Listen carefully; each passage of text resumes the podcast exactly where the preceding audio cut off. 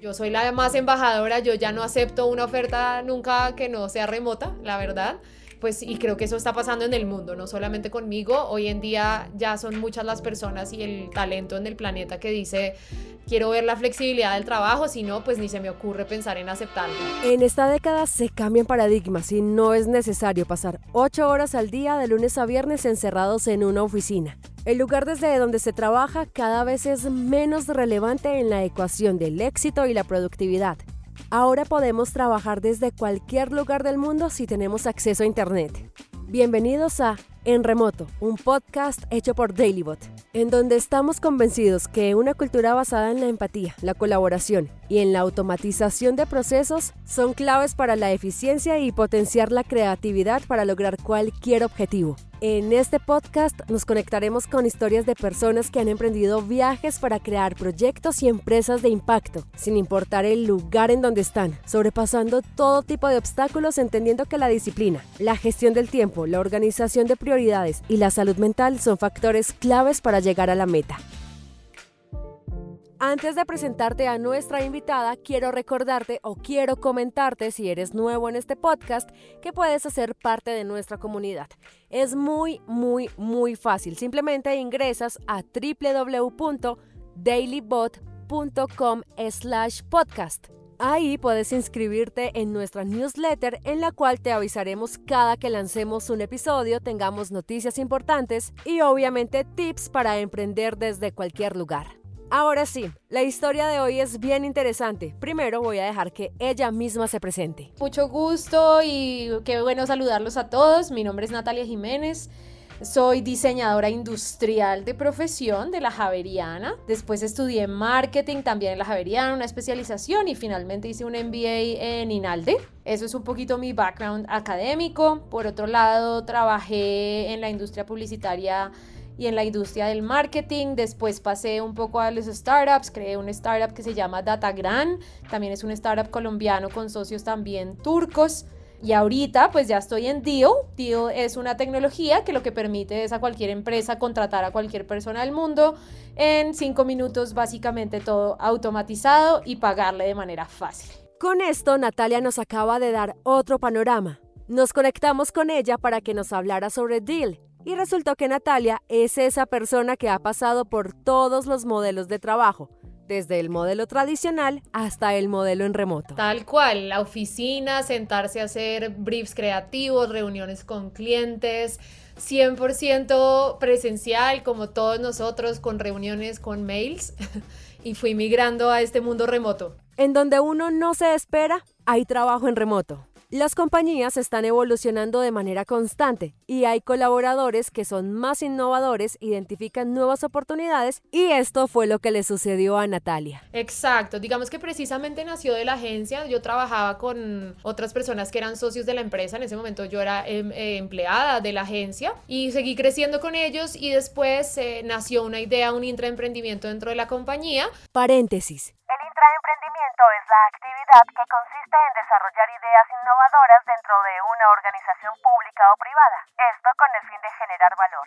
En otras palabras, el intraemprendimiento es el impulso de nuevas ideas por parte de los colaboradores de una empresa o proyecto. De este modo se busca obtener beneficios para la compañía. O sea, dentro de la misma agencia empezamos a trabajar más datos, big data, eh, algo de inteligencia artificial y de ahí nace un intraemprendimiento que es DataGran entonces las personas con las que yo trabajaban se dedicaron a crecer esta empresa, yo me quedé a cargo del negocio de la agencia y después ya nos fusionamos y ya volvimos todo la startup tecnológica y ahí fue digamos donde un poco migré de trabajar en el mundo de la de la publicidad y de las comunicaciones, aunque muy digitales y muy relacionadas con data, allá migrar al mundo de software y de tecnología. Todos los nacimientos de emprendimientos son diferentes. En esta ocasión, la startup de Natalia se creó desde una empresa en la cual ella era la colaboradora. Eso quiere decir que nunca estuvo sola al momento de construir. Siempre tuve más socios, de hecho yo empecé con ellos muy chiquita, yo empecé desde ejecutiva de cuenta, directora de cuenta, supervisora, después directora de negocio ellos digamos que fueron mis mentores para todo ese proceso y ya después ya entré yo a ser socia con ellos y ya entrar como socia a la startup. Una empresa con una cultura organizacional bien implementada permite que sus colaboradores estén en continuo crecimiento. Las creencias y cómo se comportan internamente hacen que tanto empleados y líderes tengan una visión a futuro para el crecimiento de ambos. Natalia es diseñadora industrial. Habla con mucha pasión y propiedad sobre el trabajo en remoto, sobre su startup, sobre la empresa de la cual hace parte, pero sus sueños eran distintos hace varios años. Ella nunca imaginó terminar en el mundo de la tecnología. No, nunca en mi vida me imaginé que hubiera quedado en este mundo. Yo creo que mi sueño cuando era chiquita era desarrollar los mouse de Apple. Eh, era muy enfocada a producto, pero a producto físico, muy enfocado como a prototipos y eso cuando uno nace y sale a la, vida de cuando es diseñador industrial es un poquito difícil porque uno se encuentra, pues que por lo menos en Colombia es difícil encontrar ese tipo de oportunidades y todo está muy enfocado en el diseño industrial como a merchandising o a stands comerciales o a renders, pero no hay mucha cosa como desarrollo de producto como tal. Y ahí fue que decidí como, bueno, no, tengo que hacer un viro a mi carrera, mirar cómo lo cambio y empecé en el marketing. Se habla mucho de pasar de colaborador a emprendedor. Pero a veces es casi un tabú hablar del caso contrario, de ser emprendedor a ser colaborador. La curiosidad es algo que nunca debe perderse. Por eso Natalia es buenísima encontrando retos. Ser tan hiperactiva y recursiva ha hecho de ella una emprendedora innata lo que la dota de habilidades basadas en experiencia para aportar en diferentes proyectos. Es por esa razón que decidió dar el paso. Bueno, pues en este proceso yo creo que tuve un momento de vida en el que dije, quiero probar cosas nuevas, quiero cambiar, eh, yo llevaba trabajando mucho tiempo pues con el equipo y los adoro y hacen parte de mi vida, pero quería como otras cosas, entonces empecé a buscar, empecé a mirar empresas que estuvieran en Y Combinator, que tuvieran excelente potencial de crecimiento, eh, que estaban siendo muy conocidas en el mercado estadounidense y, europeo y pues yo sabía que había muchas empresas intentando entrar al mercado latinoamericano y así fue donde como llegué a Dio a través literalmente de LinkedIn como cualquier persona eh, ahí tuve contacto con pues con algunas personas de la compañía founders y terminé entrando a aportar para abrir el mercado en Latam en este mundo cambiante, adaptarse al cambio es una constante. En el caso de nuestra protagonista, buscaba nuevas experiencias que le permitieran aplicar lo aprendido y conocer nuevas y diferentes formas de trabajo. Ella hizo esa búsqueda a través de una red social. Si en este momento estás pensando en contratar talento o estás buscando aportar tus conocimientos a otras empresas, una recomendación es fijarse objetivos, como lo hizo Natalia. Ella realizó una búsqueda en el sector que estaba interesada y realizó una tarea de networking. Por eso es tan importante tener un perfil personal y profesional para construir una marca. Ahora es muy común que tanto colaboradores como empresarios busquen los perfiles de las redes sociales. Emitir una buena comunicación a través de estas herramientas ayuda a que seas conocido por tus valores, capacidades y tus logros. Yo creo que una veces no sabes cómo usarlo, no sabe con quién conectarse, no sabe cómo crear su perfil, no sabe cómo también venderse. Desafortunadamente los colombianos creo que tenemos demasiado talento, pero muchas veces no sabemos cómo vendernos eh, y con qué lenguaje hablar y qué indicadores mostrar y cómo montar una hoja de vida, cómo montar una hoja de LinkedIn. Y yo creo que por eso mucha gente no cree tanto en la plataforma, pero el potencial es enorme. Lo que hay que saber es cómo, cómo usarla. Entre más conocimientos obtenemos, mayor oportunidad tenemos de ampliar nuestras posibilidades. Natalia ya había implementado el trabajo en remoto en su propia startup y esa es la manera como ella proyecta su carrera profesional. Yo llevo varios años ya trabajando remoto, como te contaba, estuve desde el presencial, pasé por el híbrido, por la migración de equipos de estar en una oficina al día siguiente, sentarse en casa. Llevo no sé cuánto, tres años o más trabajando remoto. El proceso ha sido espectacular. Yo creo que fui de las primeras en empujar eso en mi empresa. Digamos que nosotros siempre fuimos muy basados en KPIs, en resultados, en no tener que estar mirando cómo estaba sentada la gente para trabajar o no, sino que se cumplieran las cosas. Y ahí empezamos a ser un poco flexibles en que si alguien tenía pico y placa o vivía muy lejos, podía quedarse un par de días desde la casa. Y de pronto nos dimos cuenta que la mitad de la oficina estaba desocupada. y ahí dijimos, pero ¿qué sentido tiene estar pagando esto, estar teniendo un montón de cosas y de temas operativos? si la gente pues quiere estar desde su casa. Entonces ahí decidimos migrar, fue un trabajo muy bonito. Obviamente tiene sus retos, uno tiene que apoyarse con tecnología, tiene que apoyarse con procesos, tiene que apoyarse con el equipo C-Level, si el equipo directivo no, no jala la iniciativa nunca va a suceder, pero pues no, yo soy la más embajadora, yo ya no acepto una oferta nunca que no sea remota, la verdad. Pues y creo que eso está pasando en el mundo, no solamente conmigo. Hoy en día ya son muchas las personas y el talento en el planeta que dice, quiero ver la flexibilidad del trabajo, si no, pues ni se me ocurre pensar en aceptarlo.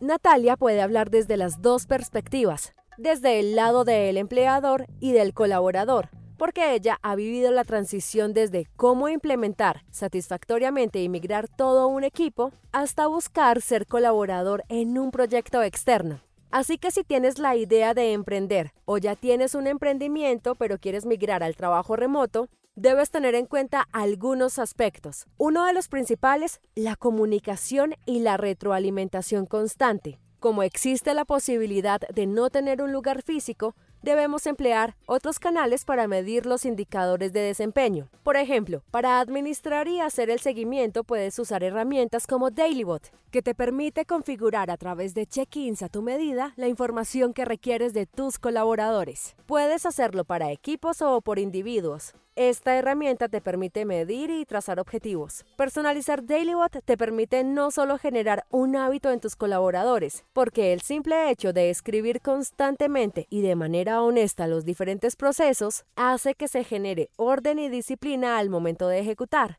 Así que si tienes en mente esto de implementar el trabajo en remoto, recuerda comunicación y retroalimentación. Pero ante todo, Elegir el talento correcto para tu equipo puede marcar toda la diferencia.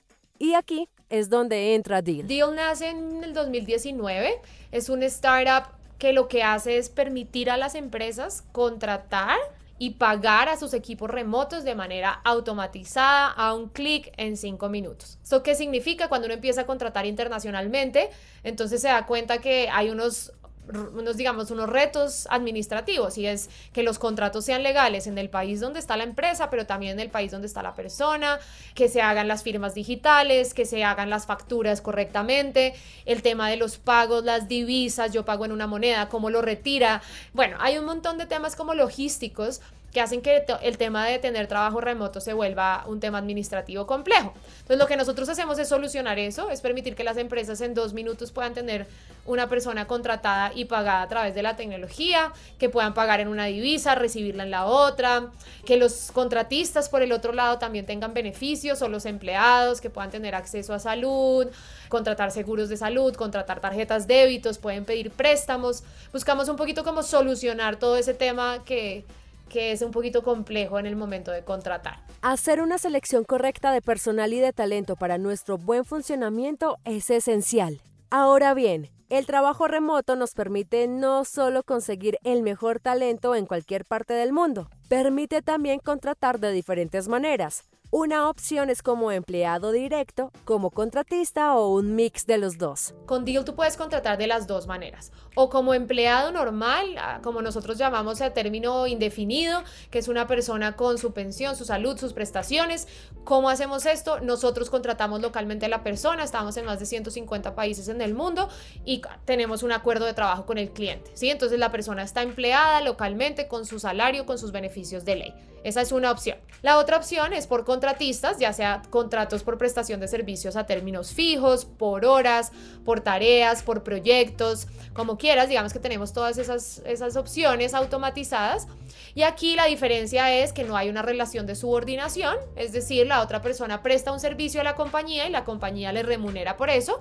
En ese sentido hay mayor flexibilidad laboral. Esto aplica muy bien para algunos tipos de roles entonces, en realidad, la empresa puede decidir, según el tipo de personas que tenga, el tipo de relaciones laborales, puede escoger cómo los quiere contratar. Y también, pues tenemos una red de abogados y de firmas de tributarias en el mundo entero. Tenemos más de 200 firmas en el mundo que nos aseguran que estamos contratando de manera, de manera legal, que los contratos se revisan constantemente, que si cambian las leyes locales, los contratos cambian. Y con eso, pues nos aseguramos que, que estamos contratando y estamos a la vanguardia todo el tiempo con esto que está cambiando pues todos los días gracias a la pandemia. Hacer una proyección exitosa incluye pensar global. Aprovecho para contarte que si no has oído el episodio con Mateo Bolívar, el emprendedor más joven que ha pasado por Shark Tank Colombia, puedes encontrar sus recomendaciones y aprender de su experiencia oyéndolo en esta misma plataforma o también ingresando a www.dailybot.com/podcast. Ahí puedes inscribirte en nuestra newsletter y podemos enviarte todos los episodios cada vez que lancemos uno nuevo. Podemos enviarte tips y herramientas sobre el trabajo en remoto. Ahora sí, esto de pensar global es toda una necesidad. Que se animen a buscar el mejor talento donde lo necesiten, que se vuelvan competitivas, que abran fronteras y expandan su mercado, que no les dé miedo hacer eso y por el otro lado, nosotros nos encantamos de la parte legal y administrativa, de la parte de pagos, de la parte contractual. La tecnología, así sean contratistas independientes, va a pedir que según el país donde esté la persona, suba esos documentos que muestre que está cotizando como independiente en su país y que cumpla con las leyes laborales locales y con eso se tiene una centralización de información, etcétera, etcétera. Un modelo asíncrono significa trabajar hacia un mismo objetivo en sintonía sin tener que estar limitados a un espacio o tiempo en particular. Eso quiere decir que si tu proyecto lo permite, es posible tener talentos en otros lugares del mundo. No es necesario encontrar personas que vivan en la misma ciudad, país o zona horaria. Existen herramientas que permiten hacer seguimiento de indicadores de desempeño como Dailybot, plataformas que te ayudan a contratar legalmente como Deal en cualquier parte del mundo, lo que implica diferentes modelos de trabajo que son los siguientes. Hay diferentes trabajos híbridos, de hecho. Una cosa es todos pueden ir a la oficina unos días a la semana y otros no. Otra cosa es unos van a la oficina y otros no. Otra cosa es, yo trabajo, digamos, desde mi casa como teletrabajo, pero tengo que estar en una ubicación o yo soy remoto y realmente puedo estar viviendo donde quiera. Hay bastantes definiciones, hay bastantes líneas, esto todavía no está inventado, o sea, hay mucha literatura, hay muchos significados, están saliendo siempre cosas nuevas. Eh, como mencionaste ahorita también el trabajo asíncrono hace que si uno sí sea remoto o no, que sea 100% remoto. Hay unos cargos semi-remotos que dicen remoto pero basado en Estados Unidos, ya sea por un tema cultural o por un tema de idioma o por un tema de reuniones. Entonces hay de todo. Yo creo que ahorita precisamente lo que las empresas están es empezando a entender cuáles son mejores o no para las personas. Por mi experiencia sí puedo decir que los modelos híbridos son complejos. Son complejos porque generan culturas diferentes, porque generan como beneficios o desventajas para uno sobre los otros, porque uno en el trabajo remoto tiene que comunicar todo, tiene que dejar todo por escrito, tiene que asegurarse que la gente que se entera se entere. Y cuando uno divide las cosas, como que es más difícil asegurarse que la comunicación está siendo adecuada.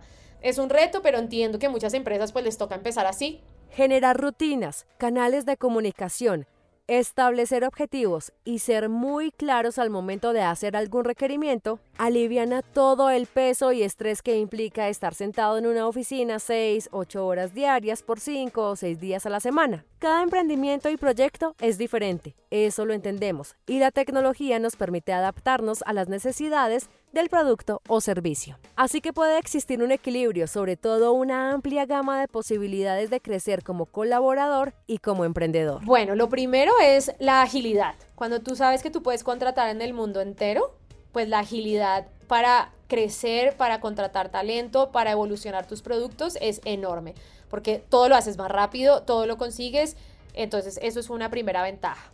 La segunda es el tema de la diversidad. Te lo digo por experiencia propia, nosotros somos 100 personas más o menos, estamos en 27 países, hablamos 12 idiomas, hay personas que descansan los domingos, otras los viernes, y en ese proceso lo que uno aprende es de la multiculturalidad. Cuando tú desarrollas un producto con un equipo global, tu producto automáticamente es global. El feedback, eh, la revisión del producto, la comunicación, el lenguaje, todo está pensado en el mundo porque tu equipo es el mundo. La competitividad que le generas al producto y a la cultura de tu empresa es enorme porque tu equipo ya es multicultural. Esa es otra súper ventaja.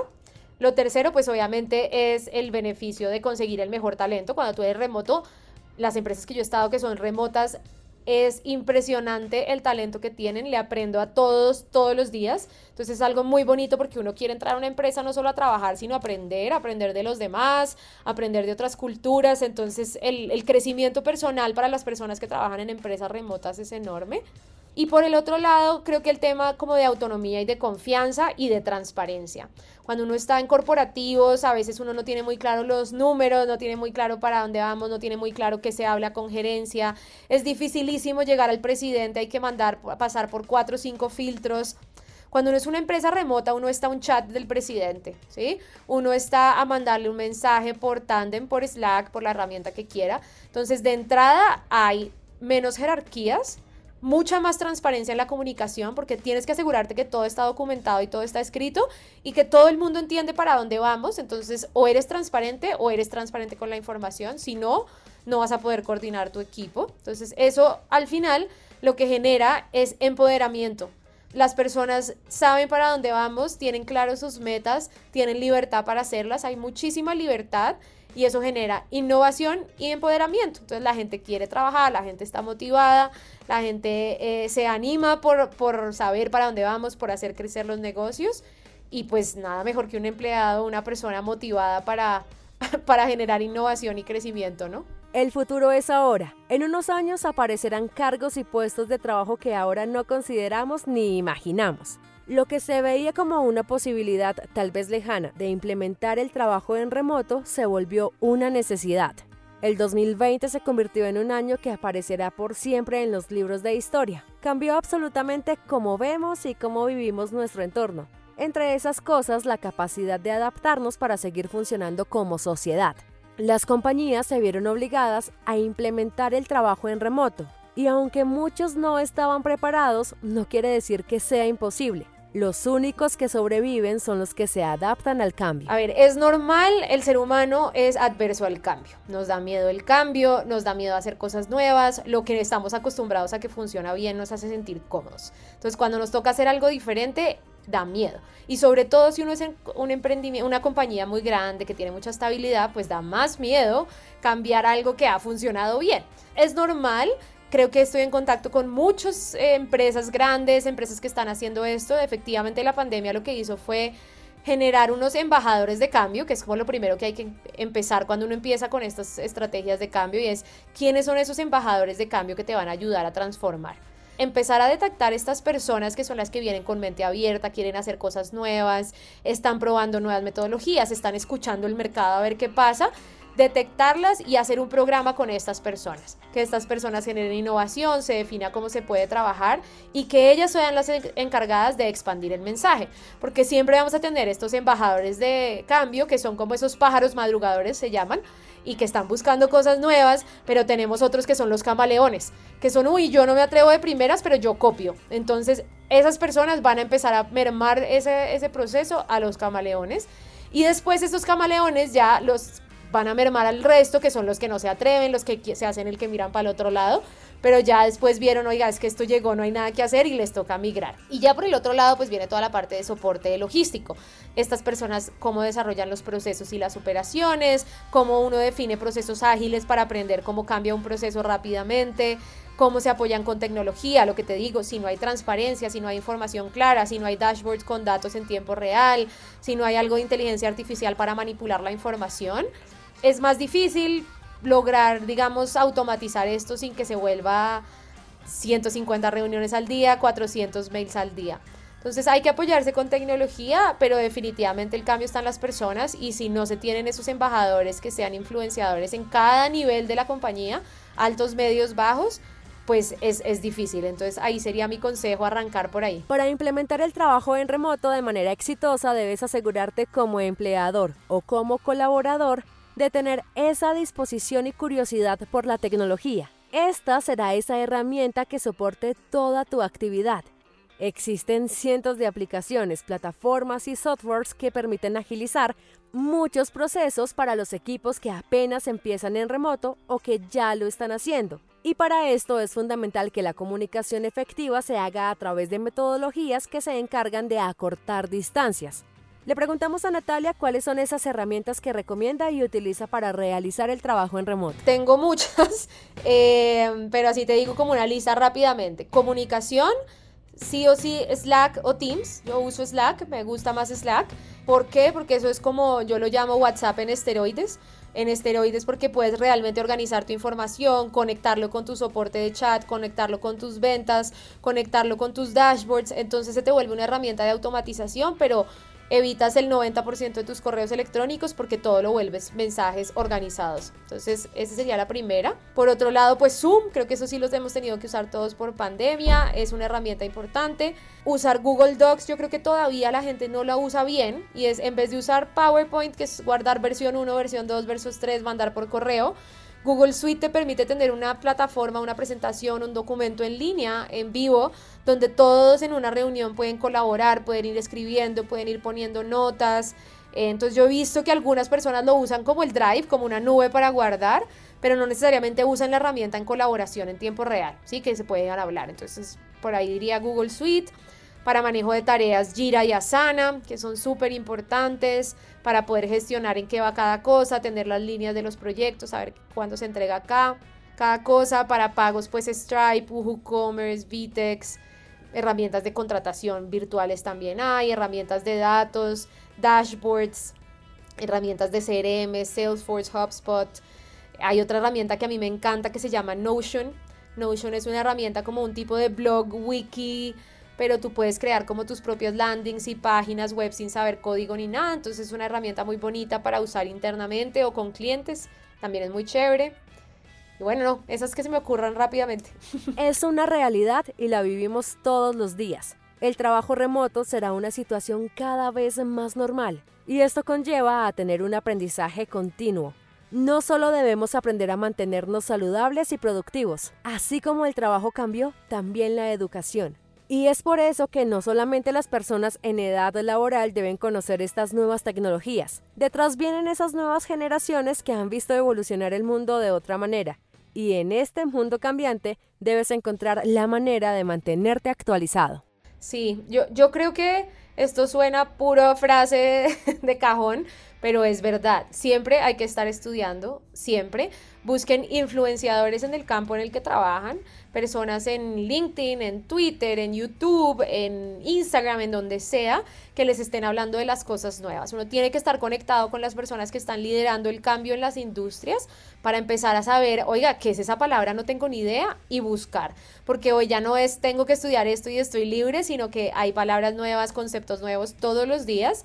Entonces hay que estar a la vanguardia porque ya la ventaja no lo va a tener el que aprendió una cosa, el que hizo una carrera o la otra, sino el que está dispuesto a cambiar, el que está aprendiendo cosas nuevas todo el tiempo y por ende se va a adaptar. O sea, en un año el mundo va a ser distinto, el mundo laboral va a ser muy diferente.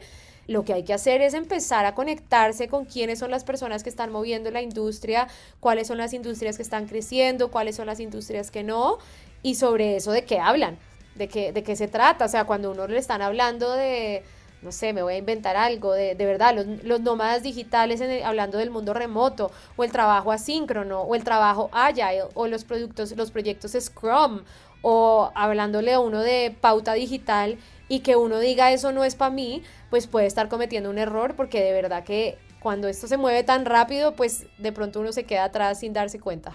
Trabajar de manera presencial hace que creemos lazos con nuestros pares Estar tanto tiempo en el mismo entorno genera esa interacción. En el trabajo en remoto existen otras formas de trabajar y generar lazos. Este modelo se enfoca más en contribuir y llevar al éxito un proyecto, y a su vez permite crecer en la vida personal. No significa que no generemos lazos con nuestros compañeros. En Dailybot se han encontrado casos en los que los empleadores generan plantillas para interactuar con sus colaboradores de manera diferente, se realizan dinámicas y charlas a través de los check-ins donde se preguntan los lunes qué hicieron el fin de semana, qué serie o película recomiendan, qué libro están leyendo o qué descubrieron en su entorno de tiempo libre los fines de semana, un parque, en fin. Hay muchísimas maneras creativas para acortar distancias y crear lazos en esto seguramente vamos a encontrar personas que tienen cosas afines a nosotros y pues podemos generar conversación. Por eso es importante entender que trabajar en remoto no significa estar aislado. Desafortunadamente en ese sentido sí nos tocó trabajo remoto con pandemia, porque en pandemia uno no puede ver a nadie y no puede salir de la casa. Entonces, cuando uno trabaja remoto, lo primero es que uno trabaja en diferentes sitios. Entonces, conoces a la comunidad de WeWork, si trabajas en WeWork, te sientas al lado, si vas a ciudades que son con nómadas digitales, haces una comunidad de personas que trabajan en empresas diferentes, pero son amigos porque además tienen un estilo de vida diferente, perdón, de un estilo de vida parecido, porque tienen una misma forma de ver el mundo, porque decidieron trabajar de manera similar y te digamos que generas vínculos con personas con las cuales tienes una conexión. En una empresa te toca generar vínculos con quien te tocó al lado sin necesariamente tener esos, esas relaciones. En cambio, en el trabajo remoto tú lo decides. Entonces yo salía a almorzar con mis amigas o salíamos a hacer días de trabajo juntas, con mi equipo inclusive, o sea, uno sí se ve con sus equipos y sí genera relaciones con los equipos. Lo que pasa es que son diferentes. Entonces yo hacía sesiones de brainstorming, nos veíamos una vez al mes, alquilaba una sala, nos sentábamos a hablar de planeación, de estrategias del año. No, no era que no nos viéramos, lo que pasa es que cada quien trabajaba desde donde quisiera, como quisiera. Las reuniones eran más interesantes porque realmente la gente quería entrar, era hacer vínculos, no a perder el tiempo, no a esta persona se está rascando la cabeza, huele feo, o no me gusta que se puso tacones, o cualquier cosa de esas, pues que generan al final molestias de puestos de trabajo. Aquí realmente era para compartir con los demás. Entonces uno sí genera sus vínculos, sí genera esas relaciones. Lo pasa es que no tiene la intensidad de tener a la persona todo el día sentada al lado. Son relaciones distintas, pero existen. Y por el otro lado, pues eh, ya las relaciones entre las personas, entre tu familia, entre la gente que tú quieres, se aumenta. Tú puedes ir a trabajar alguna parte con tu gente, con la que tú decides estar y no significa que vas a perder cómo hablar con los demás. Lo que pasa es que ya no estás forzado a interactuar con alguien que se te sentó al lado, sino que interactúas con las personas que tú decides. Natalia Jiménez es una entusiasta del trabajo en remoto. Vivir la transición, ser creadora de una startup y querer regresar de nuevo a implementar y crecer como profesional, siendo colaboradora de una empresa que justamente ayuda a gestionar la contratación remota de equipos como lo es Deal, es un ejemplo y una inspiración para las personas que aún no se atreven tanto a contratar en remoto como las que no se deciden en intentar un estilo diferente de trabajo. A las personas que empiezan a emprender, que piensen desde el segundo uno que su negocio es global, ¿sí?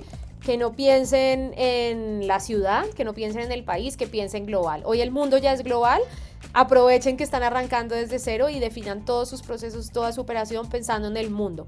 Y sobre eso seguro van a lograr crecer más rápido, ser más eficientes, conseguir el mejor talento porque abren fronteras, abrir la mente. Ese sería, digamos, un primer consejo bien importante para los emprendedores. Segundo, de verdad, nada impulsa más una empresa que el mejor talento, nada. Entonces, los que están empezando a crecer, los que están empezando a buscar personas, atrévanse a buscar a las mejores personas, busquen en cualquier parte, abran, abran su, su, vista, su 360, porque la competitividad se las van a dar las personas. Entonces, en ese sentido, creo que también sería lo que diría. Y a las personas que empiezan a trabajar en trabajo remoto, yo creo que diría que no les dé miedo probar y, y errar.